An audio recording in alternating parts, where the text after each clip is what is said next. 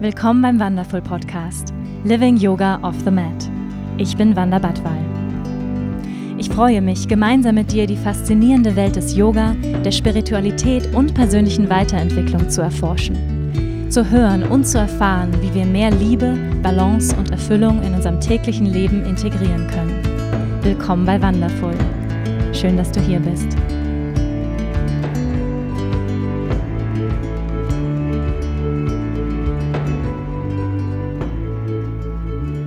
Hallo und herzlich willkommen zu einer neuen Folge hier im Wonderful Podcast Living Yoga off the Mat.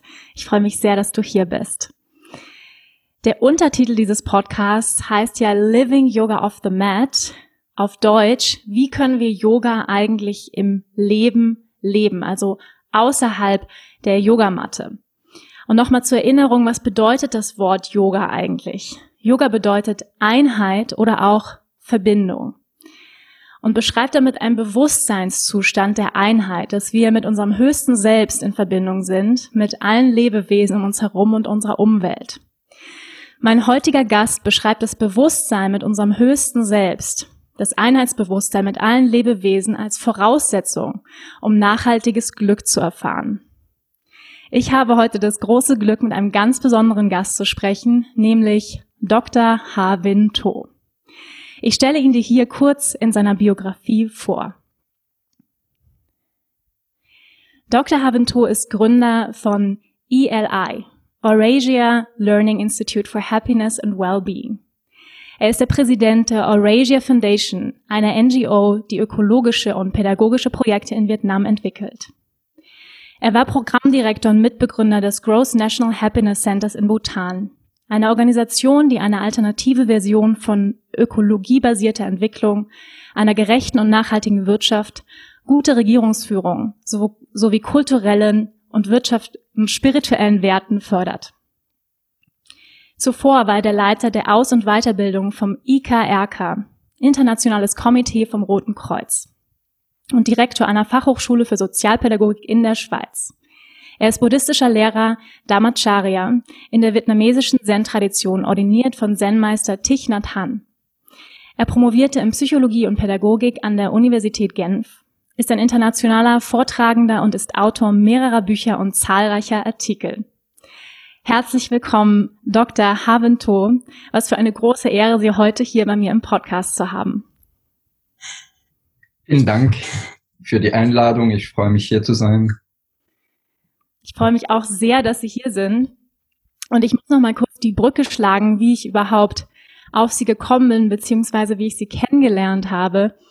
Ähm, ich war letztes Jahr im Oktober im Knauer Verlag, um ein neues Buch zu besprechen. Und da gibt es diese Wand mit den Neuerscheinungen der Bücher. Das ist immer so ein bisschen für mich wie so ein Paradies, ja, immer zu schauen, was gibt es alles für tolle Bücher. Und ähm, da stand dann Ihr Buch, ähm, der Glücksstandard und mein Freund war mit, mein Freund Marcel, und der war schon in, in Bhutan, hat dort eine Trekkingreise gemacht und sah dann ihr Buch und war sofort äh, magnetisiert und sagte, ich möchte gerne dieses Buch lesen. Es war aber noch gar nicht auf dem Markt.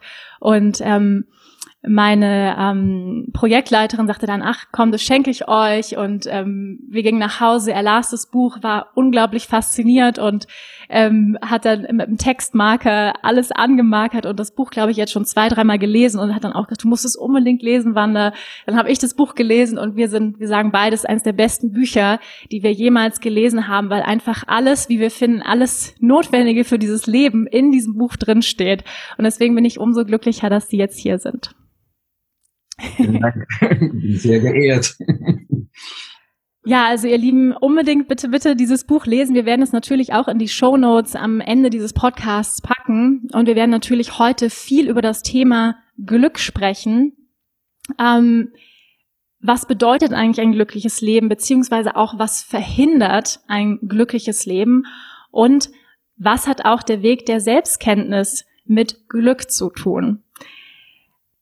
Die erste Frage, die ich gerne meinen Gästen hier stelle, Dr. To, ist, was bewegt Sie gerade?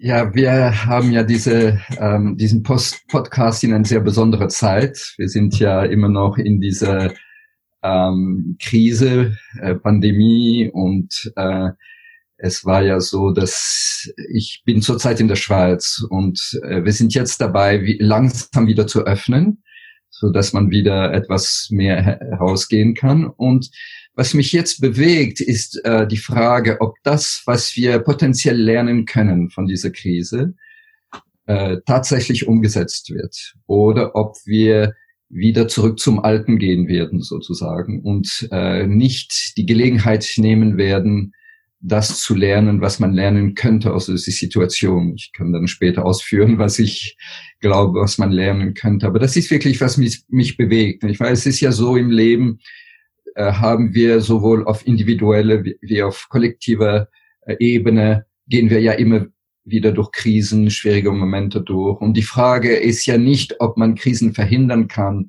Äh, Krisen gehören zum menschlichen Leben, aber die Frage ist, äh, werden wir, äh, lernen wir etwas aus diesen schwierigen Situationen oder sind es einfach ähm, äh, Leid und Schmerz und dann versucht man das wieder zu vergessen? Also für mich ist wirklich die Frage, werden wir als Gesamtmenschheit äh, etwas von dieser, aus der Situation lernen können?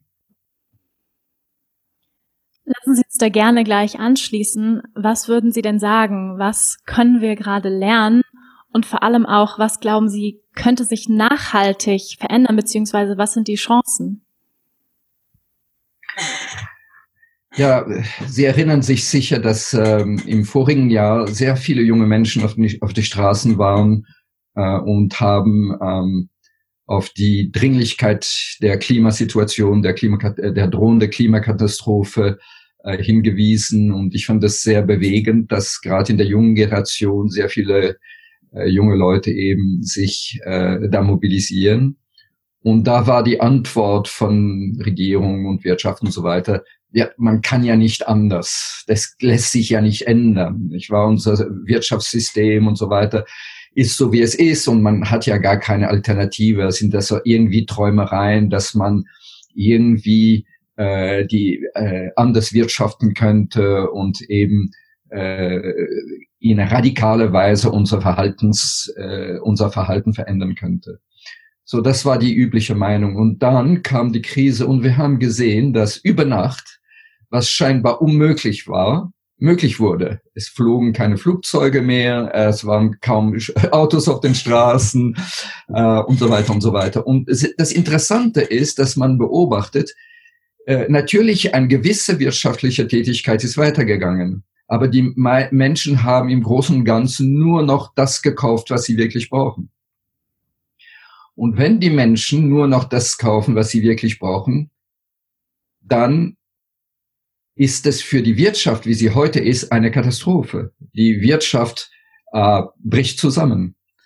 Und dann muss man die Frage stellen, heißt es, dass man also wieder dazu gehen sollte, alles Mögliche zu kaufen, was man nicht wirklich braucht, weil die Wirtschaft braucht es, obwohl wir wissen, dass es die Umwelt zerstört?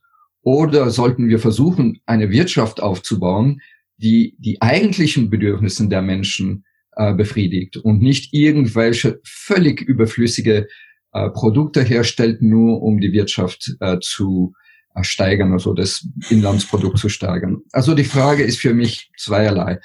Äußerlich gesehen ist, ähm, ist es möglich, eine Wirtschaft aufzubauen, die sowohl die menschlichen Bedürfnissen wie auch die Bedürfnissen des Planetens und aller Lebewesen gerecht wird?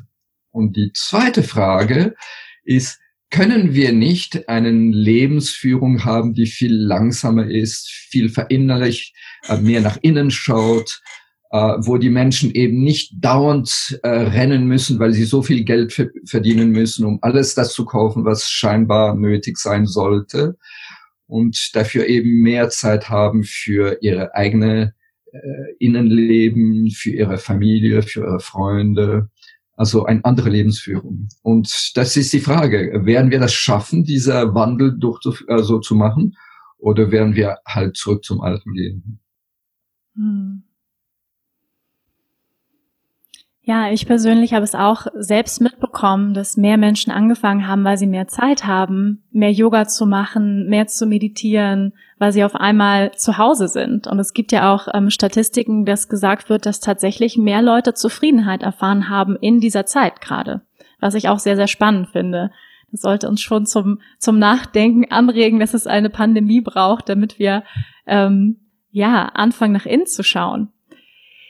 Sie haben sich viel damit auseinandergesetzt, wie Wirtschaft und das nationale Glück zusammenhängen. Sie hatten viele Jahre ein sehr einmaliges Amt auf dieser Erde. Und zwar waren sie verantwortlich für die Förderung des Glückes der Bewohner von Bhutan, für deren Bruttonationalglück.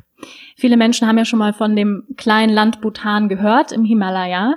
Ähm, aber vielleicht haben viele, die jetzt auch zuhören, gar nicht, gar keine Vorstellung, wie ist es eigentlich in Bhutan. Und dann auch, wenn man das Wort hört, Bruttonationalglück, man kennt natürlich das Wort Bruttosozialprodukt und ähm, Bruttonationalprodukt. Hm, vielleicht können Sie uns mal ein bisschen mitnehmen auf Ihre Zeit in, in Bhutan und wie es dazu kam, dass überhaupt dieser Fokus aufs Bruttonationalglück gesetzt wurde und auch nochmal vielleicht diese Begriffserklärung dieser unterschiedlichen Begriffe, was das bedeutet, ja, für uns als Menschen, für die Wirtschaft und wie das im Zusammenhang mit Wohlbefinden steht. Ja, die Geschichte ist, äh, fängt an wie ein Märchen. Also Märchen fangen an normalerweise, äh, es war einmal ein junger Prinz in einem in einem äh, Königreich hinter sieben Berge und sieben äh, Meere und so weiter. Und die Geschichte von Bruttonationalglück fängt an wie ein Märchen. Und zwar, es gab tatsächlich einen Prinzen. Und äh, er war noch sehr jung, er war 17 Jahre alt, als der alte König, sein Vater, starb. Und der junge Prinz musste also auf den Thron steigen. Und dieser junge Prinz war weise genug, um zu wissen, dass er nicht wusste, was er tun sollte. Also ja, Wissen, dass man nicht weiß, ist ja nach den alten griechischen Philosophen der Anfang der Weisheit. Und so weise war dieser junge Prinz, dass er wusste, dass er eigentlich keine Ahnung hatte, was er tun sollte als König. Es war damals noch eine absolute Monarchie, das heißt, als König hatte er äh, absolute Macht. Und so entschloss er sich, zwei Jahre lang durch sein Land zu wandern. Und ich sag, wenn ich sage zu wandern, meine ich es wortwörtlich, das heißt zu Fuß. Äh, damals gab es kaum Straßen und schon gar keine Flugzeuge und so weiter. Und so ist dieser junge Prinz mit seinen Beratern durch das Land gezogen, von Dorf zu Dorf, und hat den Leuten gefragt, ich werde euer König sein, was erwartet ihr von mir? Und er hat zugehört. Und das ist eine zweite ganz wichtige, äh, ein zweiter ganz wichtiger Bestandteil von Weisheit ist zuhören können. Es ist ja so, dass äh, man, wenn man heute so die Politik anschaut oder die Führung, die Leadership und so weiter, sind, sind es meistens Menschen und meistens Männer noch dazu, die glauben, die müssen da und reden. Denn sie wüssten und sie müssen allen Leute sagen, wo es lang geht. Aber im Grunde genommen, echtes Leadership fängt ja damit an, dass man richtig zuhören kann. Und dieser junge Prinz konnte zuhören. Und so zwei Jahre lang hat er zugehört. Und als er zurückkam nach Timpu, die Hauptstadt, in seinem Palast, dann hat er seine Berater zusammengerufen und hat gesagt, es ist nicht einfach, wenn ich so zusammenfassen will, was die Menschen wollen, dann gibt es so viel verschiedene Sachen. Die Jungen wollen was anderes als die Alten, die Frauen was anderes als die Männer, die Le Leute am Land was anderes als die Leute in der Stadt. Also wie machen wir daraus ein Programm? Und als er das weiter überlegte, kam er auf einen ganz einfachen, aber sehr tiefe Einsicht. Und zwar, ja, was allen gemeinsam ist, ist, jeder möchte glücklich sein und jeder möchte möglichst Leid vermeiden für sich selbst, für seinen Liebsten und letzten Endes für alle. Also entschied er sich, seine Regierung unter dem Motto vom Glück zu stellen. Und als einmal ein Reporter ihn fragte, ja, aber was ist schon das Bruttoinlandsprodukt von Bhutan? Das war so Anfang 70er Jahren, ja, und das war wirklich sehr, sehr gering dann sagte er so spontan, für mich ist Bruttonationalglück wichtiger als Bruttonationalprodukt. Und da kam zum ersten Mal dieser Begriff von Bruttonationalglück. Es dauerte aber Jahrzehnten, um dann äh, daraus eine tatsächliche Regierungsstrategie auszuarbeiten, weil das ist zunächst nur so ein schöner Begriff und dann muss man das wirklich konkretisieren. Aber der Grundgedanke ist sehr einfach. Der Grundgedanke besagt, das Ziel aller Entwicklung, das Ziel aller politische Maßnahmen, das Ziel aller wirtschaftliche Tätigkeiten sollte sein, das Glück und Wohlbefinden aller Menschen und aller Lebewesen im Vordergrund zu stellen. Das bedeutet Wachstum, Reichtum, Fortschritt, Technologie sind keine Ziele, das sind Mittel. Das Ziel ist Glück und Wohlbefinden. Das ist ein relativ einfacher Gedanke, aber das stellt das, gegen, das gegenwärtige System auf den Kopf, weil wir leben in einem System, wo weit, weltweit, ob China oder Amerika oder Europa oder egal, überall ist es so ziemlich das Gleiche, mit weniger Ausnahmen, die ich vielleicht nachher erwähnen werde, ist immer das Ziel Wachstum, Fortschritt, Technologie, mehr Reichtum an äh, äh, äh, produzieren und so weiter. Ob dabei das eigentliche Glück und Wohlbefinden sich steigert oder weniger wird, wird kaum beachtet. Also im Bruttonationalglück ist das erste, die, dass man als Ziel ganz klar sagt, das Ziel der Regierung, das Ziel der Wirtschaft, das Ziel aller Systeme ist, Glück für alle Menschen, Wohlbefinden für alle Lebensformen. Und das alle Lebensformen ist sehr wichtig, weil es geht nicht nur um Menschen, es geht um Tieren, es geht um Pflanzen, es geht um unsere Flüsse und Berge, um die Qualität der Luft. Also es geht um unseren Planet als Lebewesen. Also unsere gemeinsame Mutter, möchte ich mal sagen. So, das ist der Grundgedanke von äh, Bruttonationalglück. Und dann später kann ich erzählen, wie es sich dann tatsächlich in, äh, in äh, umgesetzt, umgesetzt wurde. Hm. Ja, vielen Dank. Ich würde gerne nochmal einen Schritt zurückgehen und zwar auf den Begriff des Glücks, den wir jetzt schon ja viel benutzt haben und das ja auch ein ein Begriff, den man immer wieder hört. Und ich finde, wenn man so Glück hört, dann denke ich sofort an so ein Kleeblatt, ja, ähm, irgendwie so ein, so ein Schornsteinfeger, den man so an Neujahr verschenkt, ähm, oder so ein Smiley. Also es gibt ja so eine, sich mal eine oberflächliche Sichtweise auf Glück und der eine oder andere hat vielleicht auch das Gefühl, andere haben mehr Glück als ich. Ähm, können Sie uns nochmal beschreiben aus Ihrer Sicht, was bedeutet Glück und was braucht es überhaupt, glücklich zu sein?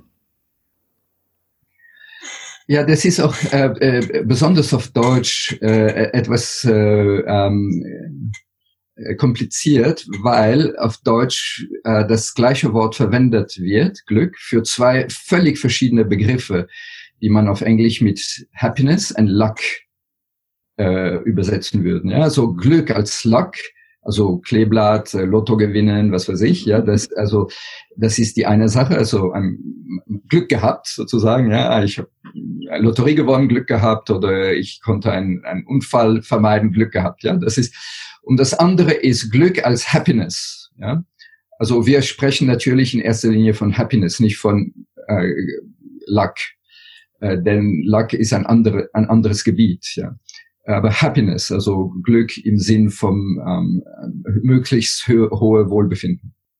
Und da wiederum gibt es zwei verschiedene ähm, Ansätze dazu, äh, die besonders in der griechischen Philosophie klar ähm, ausgearbeitet wurden und unterschieden wurden. Äh, das eine ist Hedone, äh, das ist, äh, woraus das Wort Hedonismus gekommen ist. Äh, und das bedeutet angenehme Erlebnisse, angenehme Gefühle, ähm, äh, Pleasure, ja, so Spaß und so weiter. Und es ist natürlich nichts äh, dagegen zu sagen. Es ist natürlich schön, wenn man angenehme Gefühle und angenehme Erlebnisse hat und Spaß hat und so weiter, Smiley und so weiter. Ist sicher sehr schön. Aber äh, das ist natürlich nicht eine soziale Verantwortung. Das, wir wollen ja auch nicht, dass die Regierung uns vorgibt, was mir Spaß machen sollte oder wie ich mich vergnügen sollte. Das wäre ja schrecklich, wenn ähm, die Regierung oder mein Boss sich da einmischen würde. Jeder Mensch hat ja das Recht, sein Vergnügen dort zu holen, wo es was für mich angepasst ist. Also es gibt Menschen, die gehen gerne wandern, anderen äh, mögen das überhaupt nicht. Äh, manche Menschen gehen gern in ein Gastrorestaurant, was ganz feines Essen und für anderen ist es äh, Geldverschwendung. Und das ist auch berechtigt, nicht? Weil jeder findet sein Vergnügen, wo er oder sie will. Aber diese Ebene des Vergnügens, des Spaßes, der angenehmen äh, Erlebnisse, die sind natürlich äh, vorübergehend, zeitbegrenzt. Also nehmen wir mal, ähm, äh, wenn Sie gerne wandern, dann ist es äh, schön. Wenn Sie zu lange wandern, dann tut auf einmal alles weh. Dann ist es kein Spaß mehr.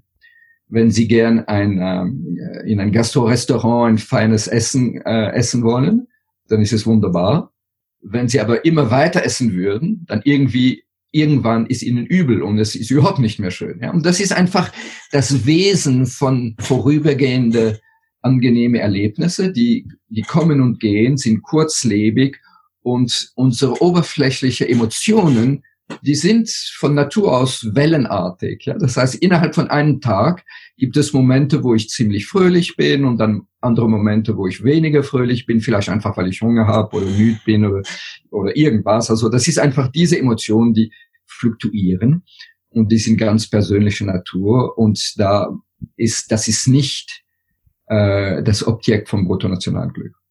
Bruttonationalglück spricht von Glück im Sinn von dem, was die alten Griechen äh, Eudämonian nannten. Also Eu heißt schön oder in Harmonie. Und Dämon ist kein Dämon, sondern ist unser höher Selbst, unser wahrer Selbst, unser höchstes Potenzial. Und das bedeutet, Eudaimonia ist ein Zustand, den man erlebt, wenn man in Harmonie lebt mit seinem höchstes Potenzial, mit seinem wahren Selbst oder egal, wie Sie das nennen wollen aber eben mit dieser höchste Möglichkeit, die uns gegeben ist.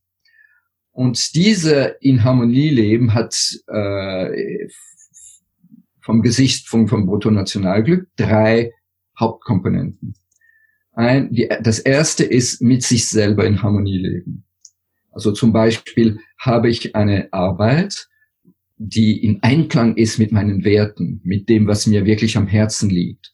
Oder mache ich halt irgendwas, weil ich ja Geld verdienen muss, aber im Grunde genommen fühle ich mich gar nicht wohl dabei oder ich äh, habe vielleicht sogar schlechtes Gewissen, weil ich weiß, dass das Unternehmen, für den ich arbeite, eigentlich nicht gut ist für die Umwelt oder so weiter. Also das mit sich selber in Harmonie leben, das heißt ein Einklang bringen zwischen sein eigentliches Leben und sein innersten Wesen, seine Werte und das setzt voraus, dass wir uns Zeit nehmen, um uns klar zu werden, was sind denn meine innersten Werten? Was, was liegt mir wirklich am Herzen? Also, das setzt voraus, dass wir verlangsamen, nach innen schauen und wirklich reflektieren, zu uns kommen und in die Tiefe gehen und uns die Zeit nehmen, um uns bewusst zu machen, was ist uns wirklich wichtig im Leben?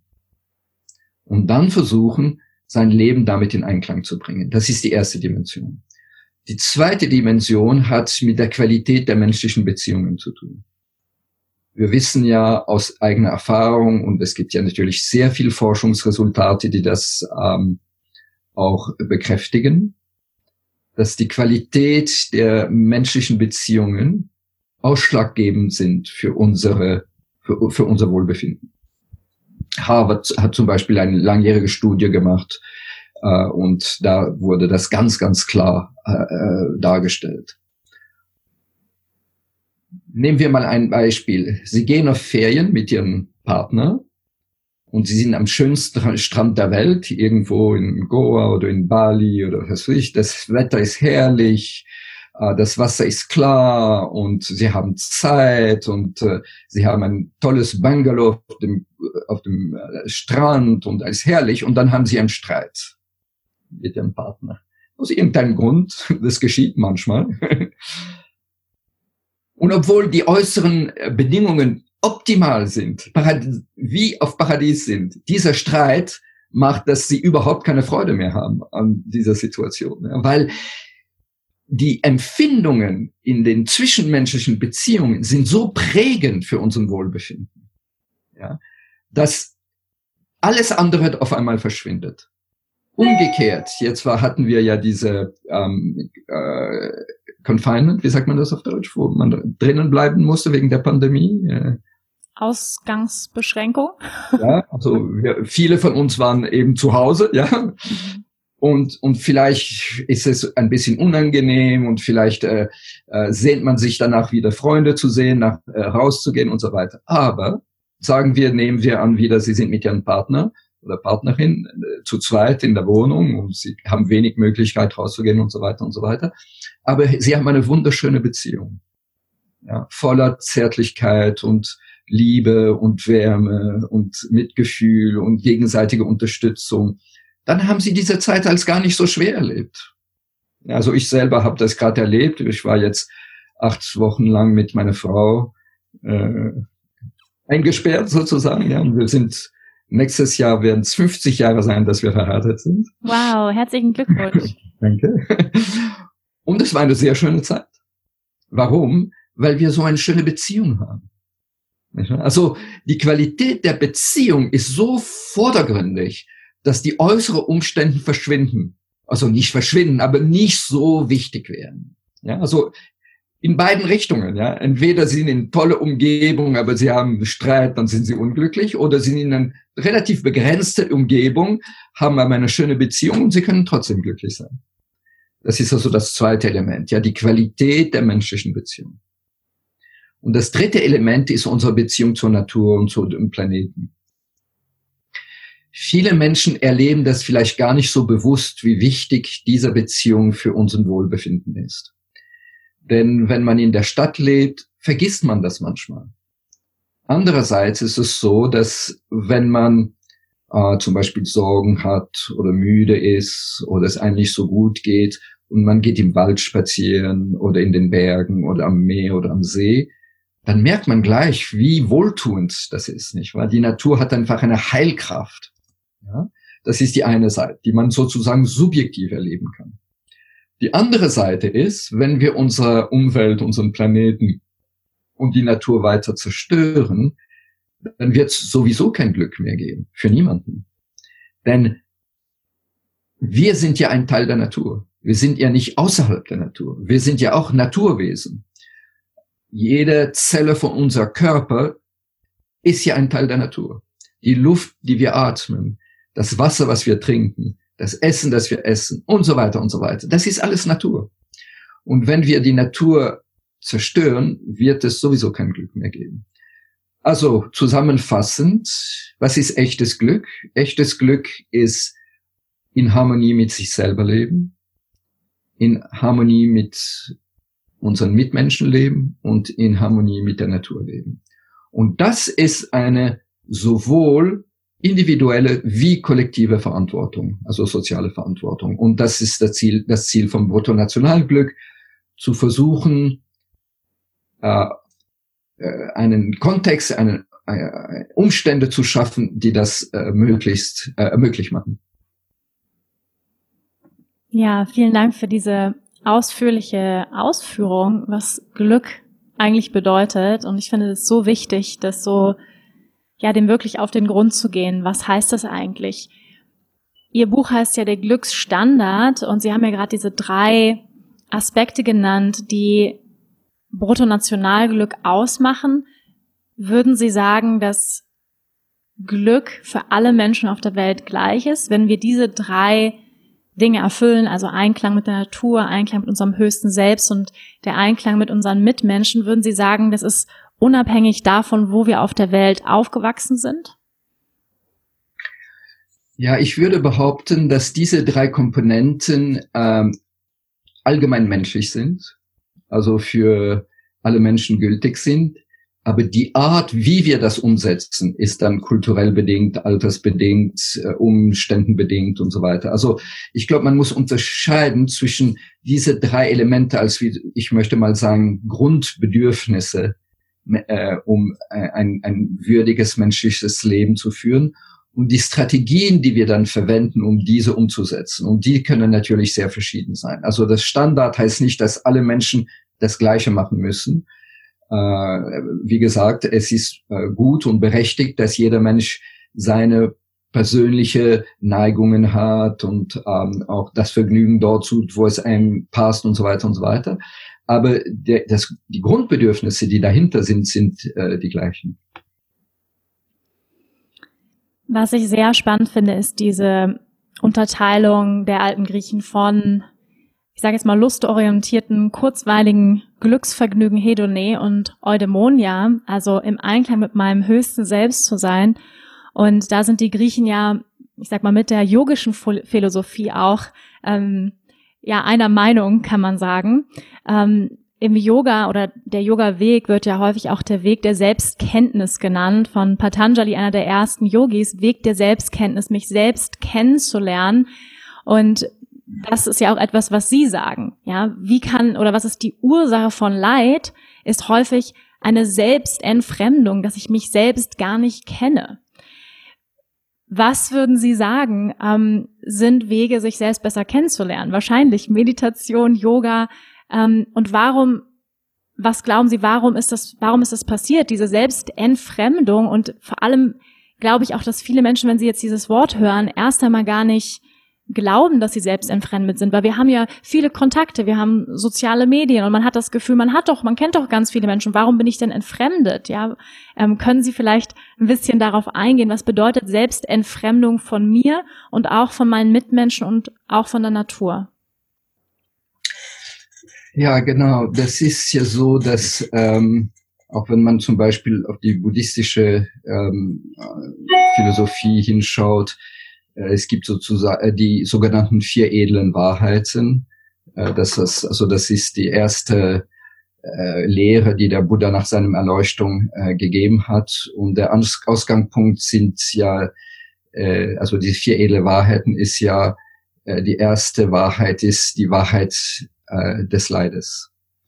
Und ich finde es sehr wichtig, denn es, wenn man echtes Glück erreichen will, darf man sich nicht vom Leid äh, äh, abwenden. Glück entsteht nicht dadurch, dass man äh, Leid äh, verneint oder unterdrückt, sondern dadurch, dass man lernt für sich und für die anderen Leid zu verwandeln. Das geht zurück auf dem, was ich ganz am Anfang gesagt hatte, nicht wahr? Werden wir aus dieser Krise etwas lernen? Natürlich, diese Krise hat doch sehr viel Leid gebracht. Viele Menschen wurden krank, viele Menschen sind gestorben, viele Menschen haben ihre Arbeit verloren, viele Menschen haben Sorgen für ihr äh, Überleben, also wirtschaftliches Weitergehen und so weiter. Also man darf dieses Leid nicht ver vergessen, aber was können wir aus dem Leid lernen, so dass wir daran wachsen und bessere Menschen werden? Also Entfremdung entsteht dadurch, dass wir eben so vom Äußeren wie ich möchte fast sagen, wie fast hypnotisiert werden. Also die ganze Aufmerksamkeit richtet sich auf das Äußere und das Innere geht verloren. Das, dadurch entsteht die Entfremdung von uns selbst. In, wiederum in der buddhistischen Philosophie sagt man, die Ursache von Leid, die erste Ursache ist, ist Unwissenheit. Und Unwissenheit weiß, heißt nicht, dass man nicht studiert hat oder nicht äh, gelesen hat, heißt, dass man sich selber nicht kennt, wie Sie es eben auch erwähnt haben. Und dadurch, dass man sich selber entfremdet, weil unsere ganze Aufmerksamkeit nach außen gerichtet ist, ja, also objektgerichtet ist und nicht Subjekt. Also ich vergesse mich, weil meine ganze Aufmerksamkeit ist da draußen. Das ist ja die ganze äh, westliche Wissenschaft hat sich ja aufgebaut auf diesen nach außen gerichteten Blick, also objektive Wahrheit. Ja, und man muss den Subjekt möglich beiseite schieben, weil der stört ja die Objektivität. Und das hat natürlich auch große Fortschritte gebracht. Also ich bin überhaupt nicht gegen die äh, Wissenschaft oder moderne Technik. Aber man muss nur sich im Klaren sein, dass die Gefahr dabei ist, dass man, wenn die ganze Aufmerksamkeit nach außen gerichtet ist, das Innere verloren geht, vergessen wird. Und da kommen wir in ein Ungleichgewicht. Das heißt, wir wissen sehr viel und mit Internet und Social Media ist es noch, noch mehr. Wir haben so viele Informationen, aber wir haben uns selber vergessen. Zum Beispiel, wir wissen gar nicht, was wir empfinden. Ja, wir sind unseren eigenen Emotionen gegenüber entfremdet. Wir wissen gar nicht, was in unser Körper vor sich geht. Deswegen merken wir erst dann, wenn wir so krank sind, dass wir in die, zum ähm, Notfallstation gehen müssen. Ja. Lernen wir regelmäßig nach innen zu schauen, also unsere eigenen Körper bewusst zu werden, den eigenen Atem bewusst zu werden, die eigenen Emotionen bewusst zu werden, die eigenen Gedanken bewusst zu werden und so weiter, dann können wir uns wieder mit uns selber verbinden.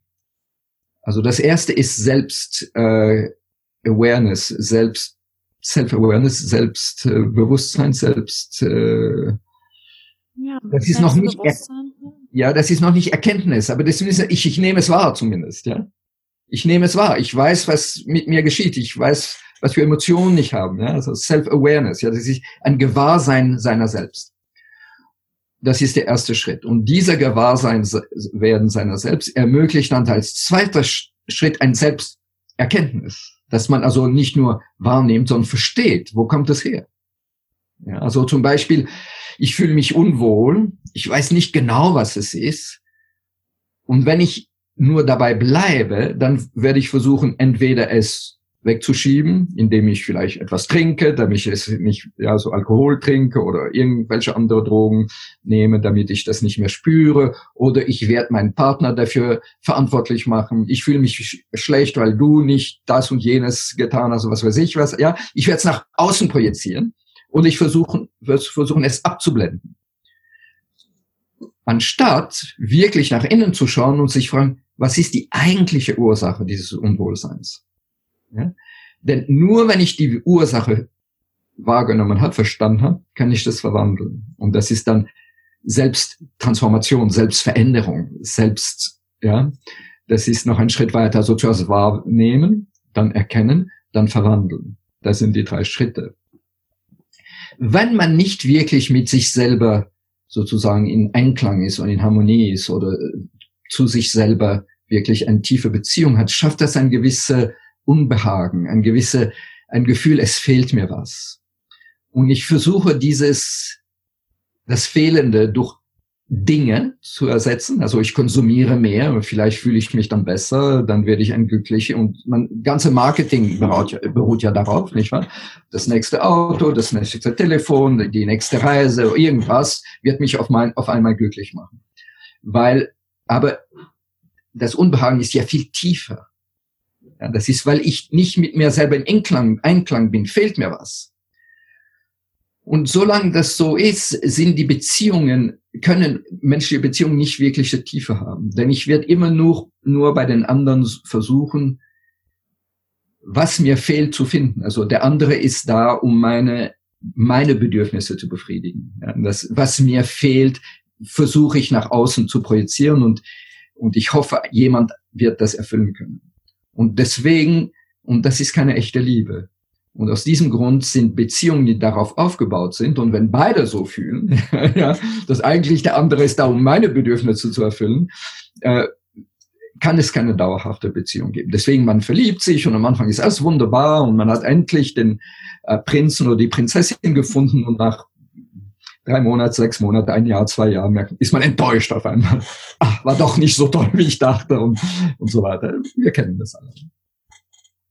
Das heißt, echtliche, echte menschliche Beziehungen beruhen darauf, dass beide Menschen einen inneren Halt haben und dadurch den anderen nicht für sich verwenden wollen, also nutzen wollen, sondern wirklich den anderen als anderen gelten lassen, ja, und dass ich mich an der Schönheit, an der Einzigartigkeit des anderen erfreuen kann. Ja, man sagt ja oft, Liebe macht blind, nicht wahr?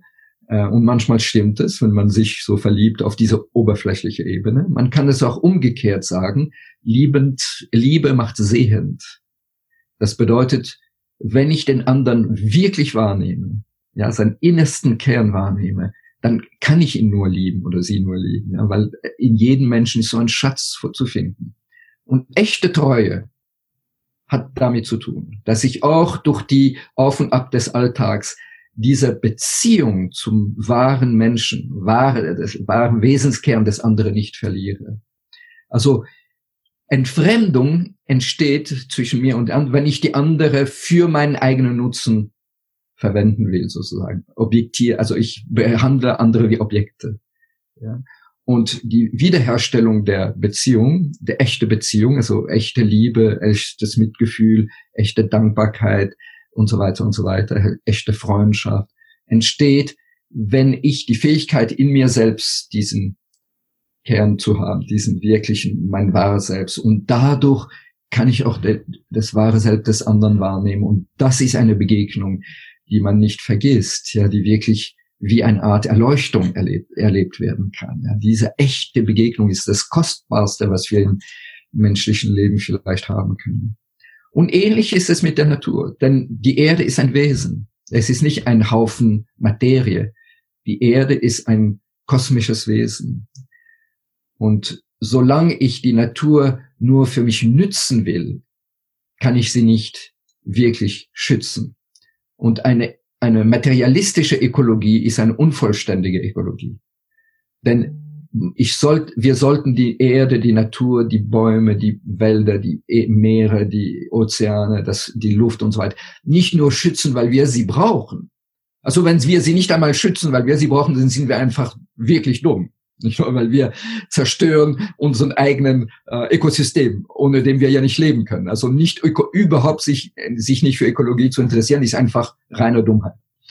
Aber sich für die Natur einzusetzen, nur weil es für uns als Menschen nötig ist, ist nicht genügend. Wir müssten, glaube ich, wirklich eine spirituelle Ökologie entwickeln, wo wir äh, Tiere, Pflanzen und so weiter respektieren, weil sie Lebewesen sind und genau das gleiche Recht haben äh, auf Wohlbefinden wie wir als Menschen. Also das sind die drei Überwindungen. Das ist die Überwindung von den drei Entfremdungen und das ist das, der Weg zum wahren Glück, so meine ich. Können Sie nicht Präsident dieser Welt werden? ich würde Sie auf jeden Fall wählen. Können Sie nicht kandidieren?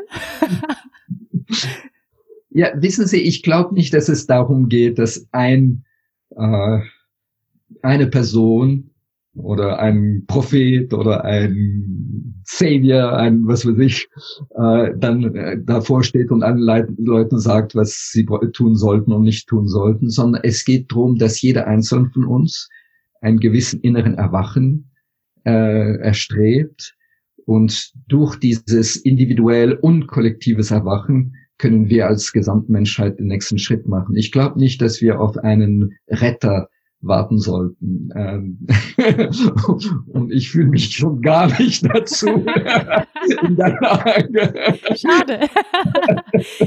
ähm, Sie, Sie sprechen das, das individuelle Erwachen an. Mm, und viele meiner Hörer sind ja auf diesem inneren Weg, ja.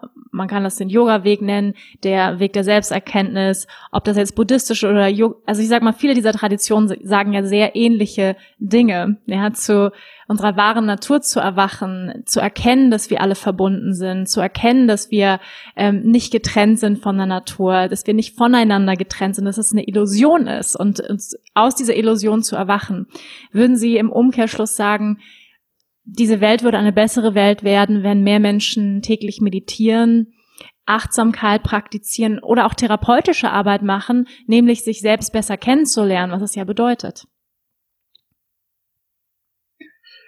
Ja, also ich bin der Überzeugung, dass es eine, eine zirkuläre, ein zirkulärer Prozess ist. Äh, das bedeutet, ich halte es für wichtig, dass man gleichzeitig auf das individuell Innere achtet und das kollektiv-systemische. Denn es ist ja so, dass wir als Menschen ja ein Teil eines Systems sind, einer Gesellschaft und so weiter und so weiter.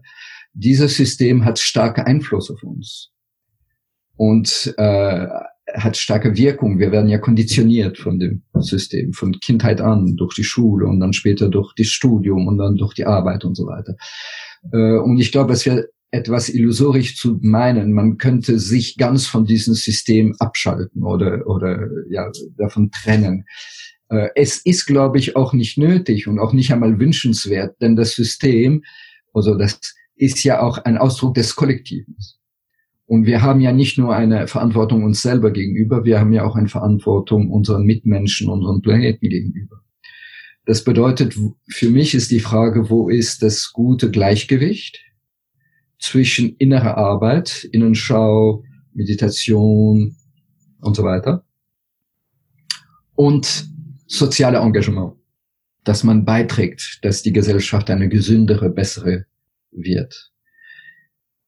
So, das, das ist der Grund, warum, dass wir, was wir versuchen zu machen in unserem Institut für Happiness, Institute for Happiness and Wellbeing, ist sowohl Retreats, also Momente zu organisieren, wo Leute wirklich mehr nach innen schauen und versuchen eben auch sozusagen Wege zu finden, wie, wie sie sich verwandeln können, sich besser verstehen können und so weiter. Aber auch, wir arbeiten mit Unternehmen, wir arbeiten mit Städte, wir arbeiten mit äh, NGOs und so weiter. Denn ich glaube, die Organisationen, die Systeme müssen sich auch verändern. Das ist unbedingt nötig. Aber eine dauerhafte Veränderung der Systeme ist nur dann möglich, wenn es auch wirklich eine Bewusstseinsveränderung gibt. Denn die Systeme, in der wir leben, sei es eine Organisation, sei es das Wirtschaftssystem, sei es das politische System, sind ja weder Gott gegeben, noch sind sie Naturgesetze, sondern sie sind menschengemacht. Also die sind durch die Menschen entstanden. Das heißt, sie sind eine Manifestation, eine Kristallisation von dem, was wir denken, fühlen, tun, miteinander verkehren und so, also von unserem Bewusstsein. Das bedeutet, wenn man nur nach außen tätig ist, politisch, sozial, was weiß ich, Demonstrationen, alles Mögliche, und das Innere nicht verändern, das wird keine dauerhafte Veränderung bringen können. Denn wenn das Bewusstsein nicht, sich nicht geändert hat, das nächste System, was wir aufbauen, wird genau die gleichen Charakteristiken haben, die gleiche Qualitäten haben, denn das ist die Manifestation des Bewusstseins. Also natürlich muss man die Systeme verändern, aber dadurch, dass wir auch das Bewusstsein verändern. Und das ist ein Gleichgewicht. Denn wenn das System ein besserer wird, dann wird, werden die Menschen durch bessere Kräfte geformt, sozusagen. Typischerweise Bildungssystem. Deswegen bin ich sehr viel in der Bildung tätig. Denn die Schul das Schulsystem, das Bildungssystem heute ist ja ein Abbild des gegenwärtigen politisch-wirtschaftlichen Systems. Also es ist nicht, ich will nicht sagen, dass es als schlecht ist, aber es fehlen ganz gewaltige Elemente im Bildungssystem. Also eben diese ganze innere Dimension fehlt ja fast gänzlich im Bildungssystem. Und das müsste man wirklich von Kindergarten an äh, versuchen äh, einzu, einzuführen. Also, es gibt ja es gibt ja bereits großartige Schulsysteme, ja, Waldorfschule, ähm, Montessori und ich weiß, Sie waren ja auch an der Green School schon ähm, auf Bali, ja, eine unglaublich tolle Schule da involviert. Ich selbst hatte das Glück, ähm, meine Grundschule auf der Waldorfschule verbringen zu können, meine Grundschulzeit. Nur ist es häufig nur Privilegierten ähm, vorgesehen. Was müsste denn passieren zum Beispiel, dass hier in Deutschland ähm, ist einfach gang und gäbe ist, dass jedes Kind mit Yoga, Meditation zur Schule gehen kann. Also ich bin ganz einverstanden mit dem, was Sie sagen. Meine eigenen Kinder waren auch auf die Waldorfschule und äh, ähm, ich, es ist natürlich äh, sehr schön, dass es alternative Bildungssysteme gibt, aber das genügt nicht. Also in mein, ich sehe das so wenn man äh, Veränderungen bringen will in eine Gesellschaft oder in ein System, gibt's drei Komponenten. Das erste, man muss ein neues, eine neue Geschichte haben, ein new narrative, ja, eine neue Vision haben. Also zum Beispiel Bruttonationalglück ist eine neue Vision, eine neue Geschichte, die man erzählt, die als Alternative zur üblichen Geschichte von äh, wirtschaftliches Wachstum und und äh, Competition, also äh, wie sagt man Competition? Ähm, ja, Wettbewerb, ja. Wettbewerb und Maximierung von Profit, das ist das alte Narrativ. Ja, und Bruttonationalglück ist ein neues Narrativ. Das ist Glück und Wohlbefinden, Solidarität, äh, Mitgefühl und so weiter. Ja, das ist das eine. Man muss ein, ein Bild haben, damit man weiß, wo man hin will. Sie nennen es ja auch ein, jede, ähm, jede Regierung braucht einen Traum, richtig? Genau, genau. Dieser Traum, dieser Stern, das uns leitet, das brauchen wir. Ja, das ist das eine. Das zweite ist, man muss auf, auf kleine Ebene Experimente machen, um auszuprobieren, wie kann man die Sachen anders machen. Und eben solche Privatschulen und Initiativen, sei es Krishnamurti-Schulen, sei es Waldorfschulen, sei es Montessori, sei es äh, Summerhill und so weiter. Es sind alles Experimente. Wie kann das anders gemacht werden? Und das muss man unbedingt tun, damit man dann konkrete Vorschläge hat, weil man es schon ausprobiert hat. Aber das ist immer auf kleinen, in kleinen äh, Kreisen, ja oder eine Kommune oder und so weiter, ja, eine kleine Gemeinschaft oder so. Das ist alles gut, aber das ist natürlich ganz klein. Und das dritte ist, man muss von innen her das bestehende System verwandeln. Denn das sind, wo die Millionen sind. Und mir geht's nicht um das Wohlbefinden von the Happy Few, sondern mir geht's um das Wohlbefinden der Menschheit, ja, der, unsere ein, eine Familie, 7,5 Milliarden Menschen, das ist meine Familie und ich möchte, dass meine Familie glücklich ist. Nicht nur ein paar in dieser Familie, alle. Das ist vielleicht ein bisschen übertrieben, aber das ist doch das Ziel letzten Endes. Nicht? Das bedeutet, dass das Gesamtschulsystem muss verändert werden. Also wir haben zum Beispiel jetzt seit drei Jahren in Vietnam, dass eben, wir hatten die Möglichkeit, eine kleine Privatschule zu begründen äh, oder an, im gesamten äh, System zu arbeiten. Wir haben beides gemacht. Wir haben eine Gemeinschaft gebildet, wo man das sozusagen vorzeigen kann. Wie kann man das anders machen? Und dann arbeiten wir im staatlichen Schulsystem. Das Projekt heißt Happy Schools in Vietnam. Und wir haben Tausende von Kindern sind da drin involviert, viele Schulen, viele Lehrer und so weiter, wo wir zeigen, dass man, man kann ja nicht sofort radikal ändern.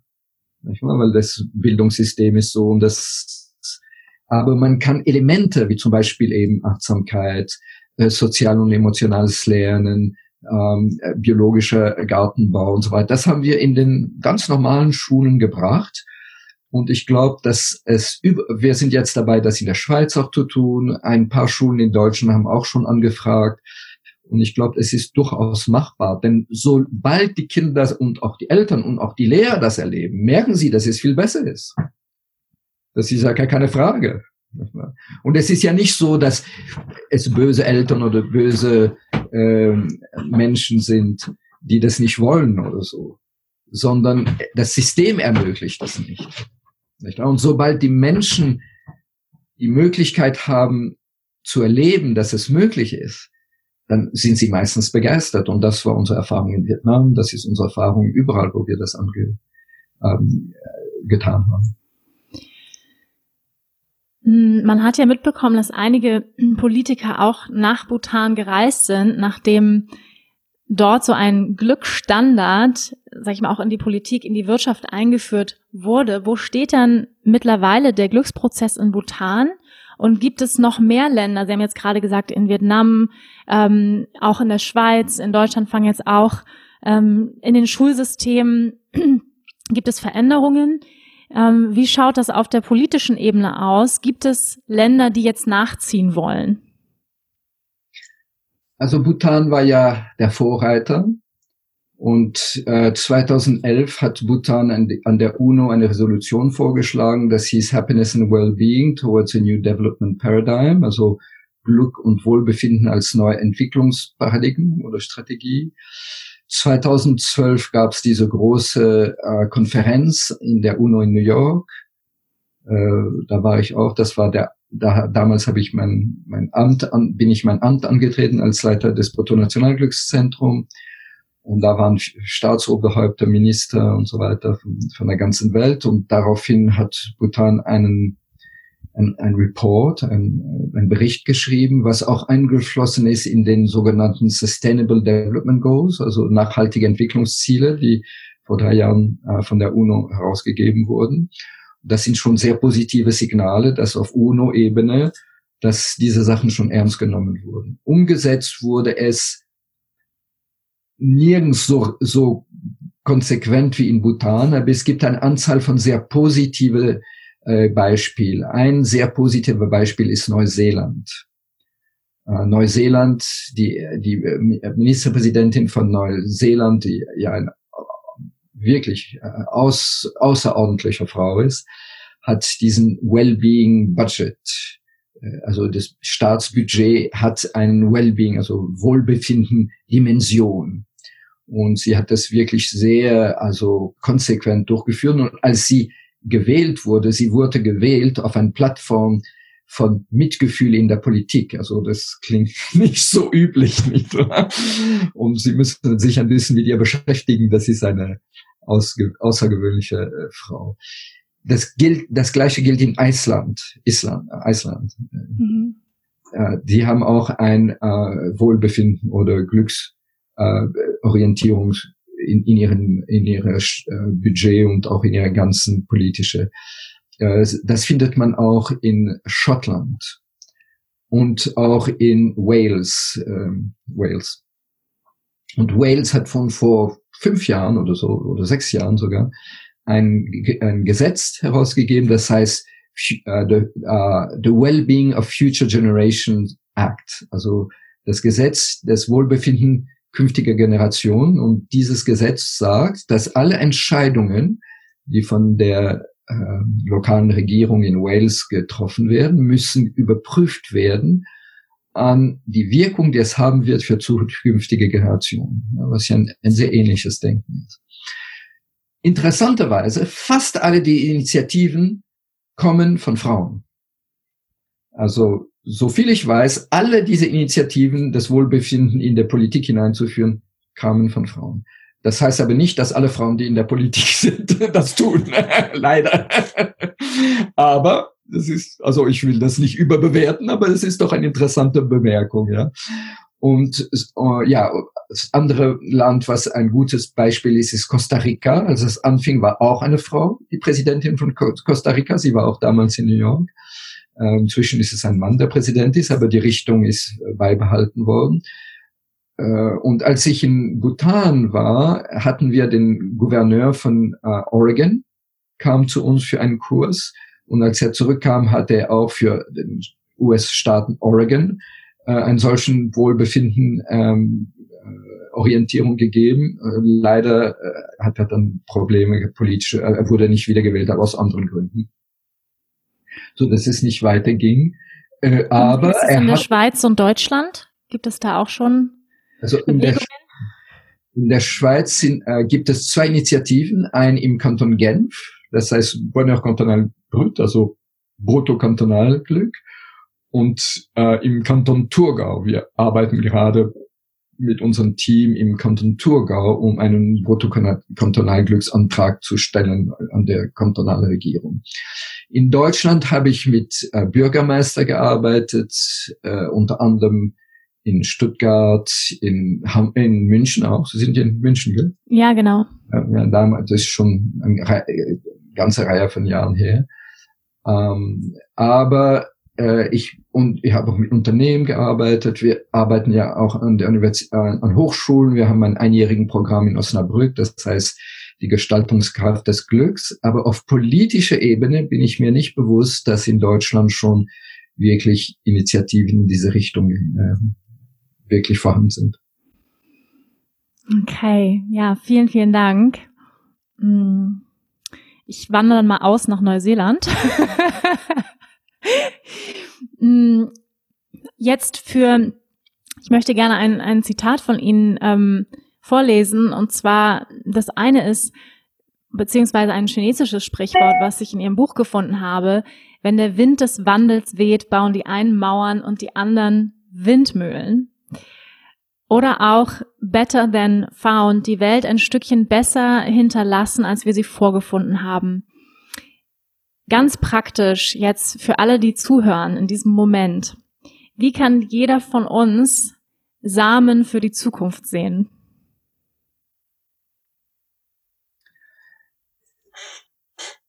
Der Ausgangspunkt liegt immer bei uns selbst. Und äh, das ist die gute Nachricht, denn äh, potenziell können wir ja etwas mit uns selber anfangen. Äh, wo wir nicht immer in der Lage sind, sofort äh, gesellschaftliche äh, Veränderungen äh, vorzubringen. Und ich würde sagen, der Ausgangspunkt ist äh, verlangsamen. Denn solange man sein Leben hinterher rennt, äh, kommt man gar nicht zu, dazu, sich zu fragen, was ist mir wirklich wichtig und wie könnte ich weitermachen, was sollte ich in meinem Leben ändern. Verlangsamen, stehen bleiben, nach innen schauen und sich wirklich diese Fragen stellen. Was ist mir wirklich wichtig? Zum Beispiel eine Übung, die man sehr leicht machen kann, ist, äh, man nimmt sich Zeit und kommt zur Ruhe und meditiert ein bisschen und dann man was, was zu schreiben und dann stellt man sich vor, man liegt auf seinem Sterbebett und man schaut zurück auf sein Leben und man fragt sich, was möchte ich gerne sehen, wenn ich zurückschaue? Was würde mich erfüllen in dem letzten Augenblick meines Lebens, wenn ich sagen kann, ja, ich habe ein gutes Leben geführt, so gut es ging. Es war nicht alles perfekt, aber ich habe mein Bestes getan und ich kann entspannt dieses Leben verlassen. Ja? Zufrieden diesen Leben verlassen. Und das dann aufzuschreiben, was man sehen möchte. Und dann das, was man aufgeschrieben hat, verglichen mit dem, was man tatsächlich lebt. Und sich fragen, gut, es gibt wahrscheinlich eine gewisse Spannung oder ein gewisser Unterschied zwischen was ich da geschrieben hat, was ich gerne gesehen hätte und was ich tatsächlich heute lebe. Und was wäre der nächste Schritt? Also nicht gleich die Perfektion oder das total andere Leben, eben meinen Beruf aufgeben und äh, auf einer Insel leben und was weiß ich, sondern was ist der konkret realistische nächste Schritt, den ich machen kann, damit ich einen Schritt nach dem anderen in diese Richtung gehe, die mir wirklich am Herzen liegt. Und tief im Innern wissen wir ja alle, was uns wirklich wichtig ist und was uns wirklich, ja, und, und das wirklich auf diese innere Stimme hören lernen, das ist das eine. Das zweite ist, man kann es nicht allein machen. Wir, wir brauchen eine Gemeinschaft, ja. Äh, und eine Gemeinschaft von Menschen, die gemeinsam streben, ist eine unglaubliche Hilfe. Deswegen in der buddhistischen Tradition gibt es ja drei Zufluchten. Buddha, Dharma, Sangha, Buddha ist, man muss ein Ideal haben. Also Buddha ist wie das, unser Ideal, was wir als Menschen werden können. Dharma ist, man kennt der Weg, der dahin führt. Das heißt, man hat die richtigen Methoden, Einsichten, Meditation und so weiter. Man hat einen Weg. Es ist nicht nur ein abstraktes Ideal, sondern es gibt einen Weg, der uns dahin führt.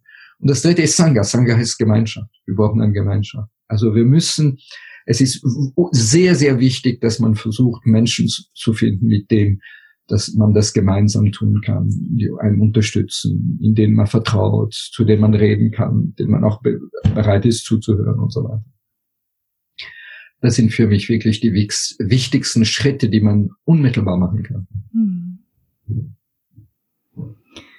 Ja, das finde ich ja so toll auch an Ihrem Buch. Sie haben viele praktische Übungen in Ihrem Buch, die man machen kann, Dankbarkeitsübungen, Achtsamkeitsübungen.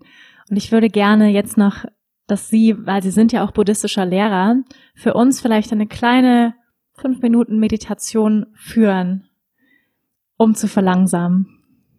Gern.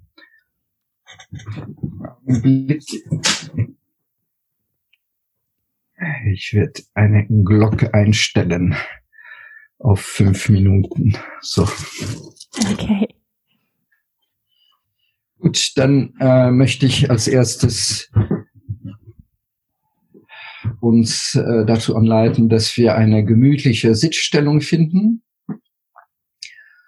wo wir uns gut verankert fühlen, aber gleichzeitig auch die Möglichkeit haben, aufrecht zu sein, ohne dabei gespannt zu sein. Also die Beziehung mit dem Boden, wenn Sie auf einem Stuhl sitzen, dann können Sie die Füße auf den Boden fühlen und ähm, das Gesäß auf dem Stuhl. Und wir lehnen uns vielleicht einen Moment lang nicht an, sondern halten unseren Rücken von innen her, so dass wir wirklich die Aufrechte fühlen, ohne dabei uns anzuspannen. Also wir suchen ein Gleichgewicht zwischen die schwere Kraft, die uns wirklich fest erdet, und die Lichteskraft, die uns mit dem Himmel verbindet. Und wir sind in der Mitte im Gleichgewicht. Jetzt werde ich eine Glocke einladen.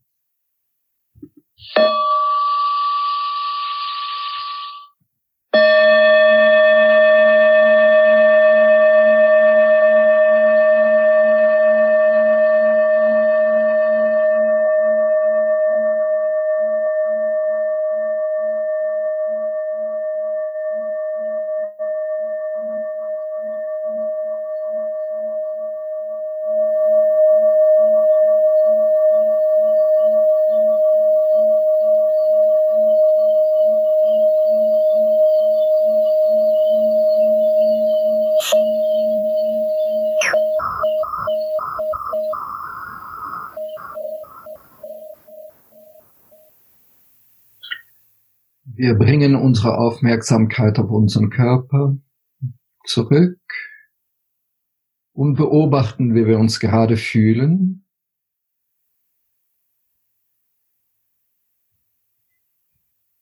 Sind es angenehme Empfindungen, unangenehme Empfindungen oder einfach neutrale Empfindungen?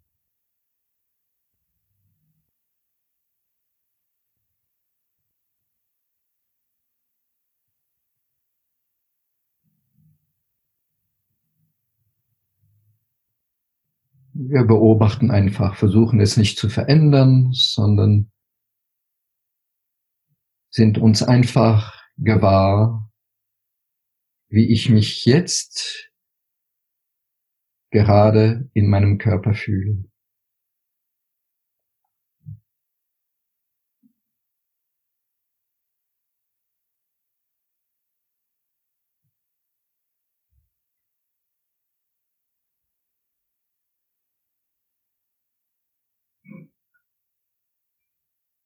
Wenn ich mir meinen Körper bewusst bin, bemerke ich, dass ich atme.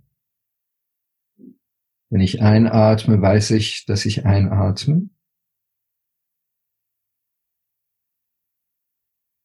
Und wenn ich ausatme, weiß ich, dass ich ausatme. Und wenn es hilft, kann ich beim Einatmen einfach eindenken beim Ausatmen aus. Nur, dass meine Gedanken beim Atem bleiben.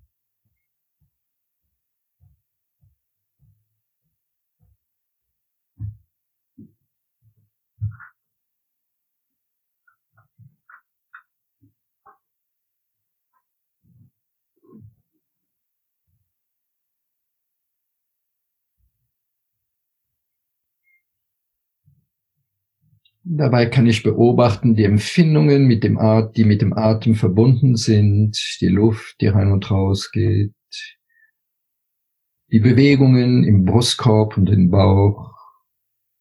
Einfach beobachten, wahrnehmen.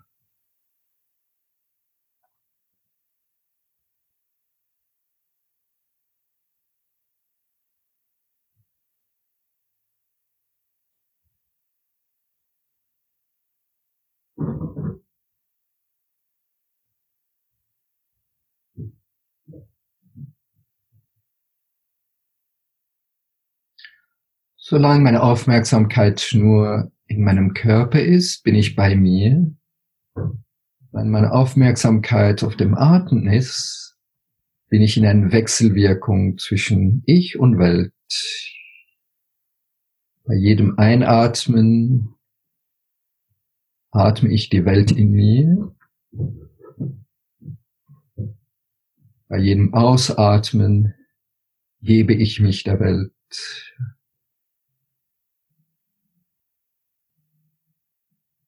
Und zwar ist es nicht nur chemische Wechselwirkung, sondern auch meine Gefühle, meine Gedanken und auch das, was an Gefühle und Gedanken in der Umwelt lebt. Die ständig mit alle Lebewesen ausgetauscht werden.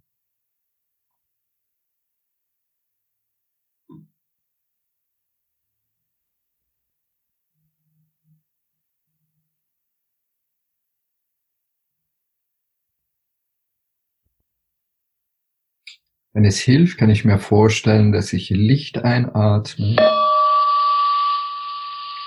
und Liebe ausatme.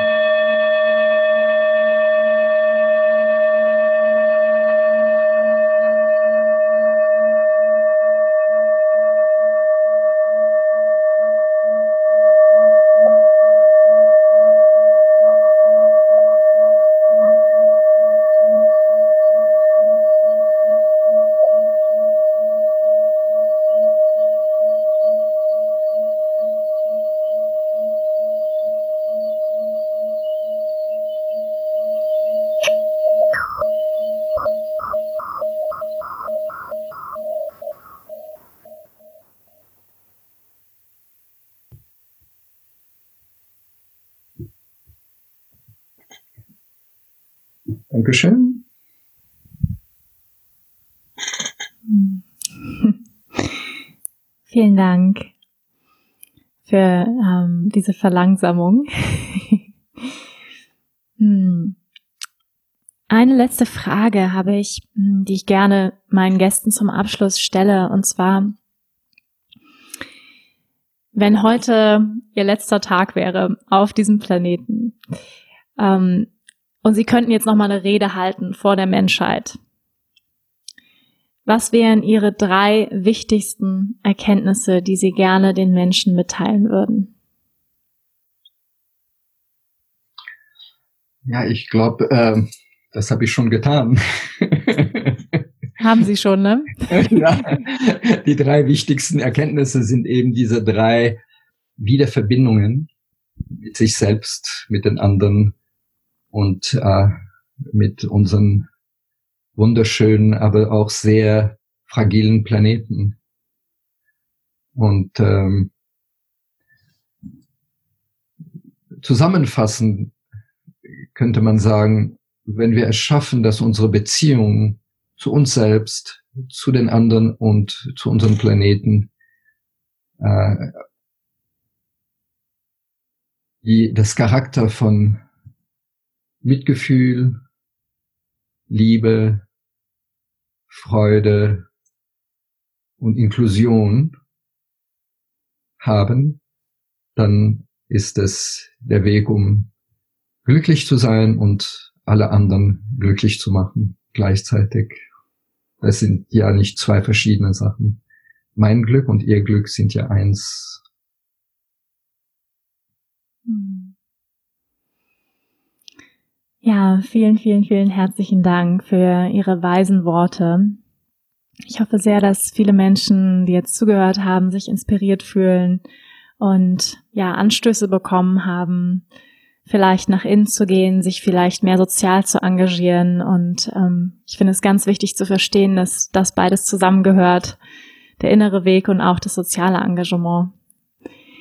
Hm, für diejenigen, die Sie äh, die weiter von ihnen lernen möchten. Also nochmal, ich kann die, ihr Buch nur ans Herz legen, ja, ihr Buch Der Glücksstandard, der im Knauer Verlag erschienen ist.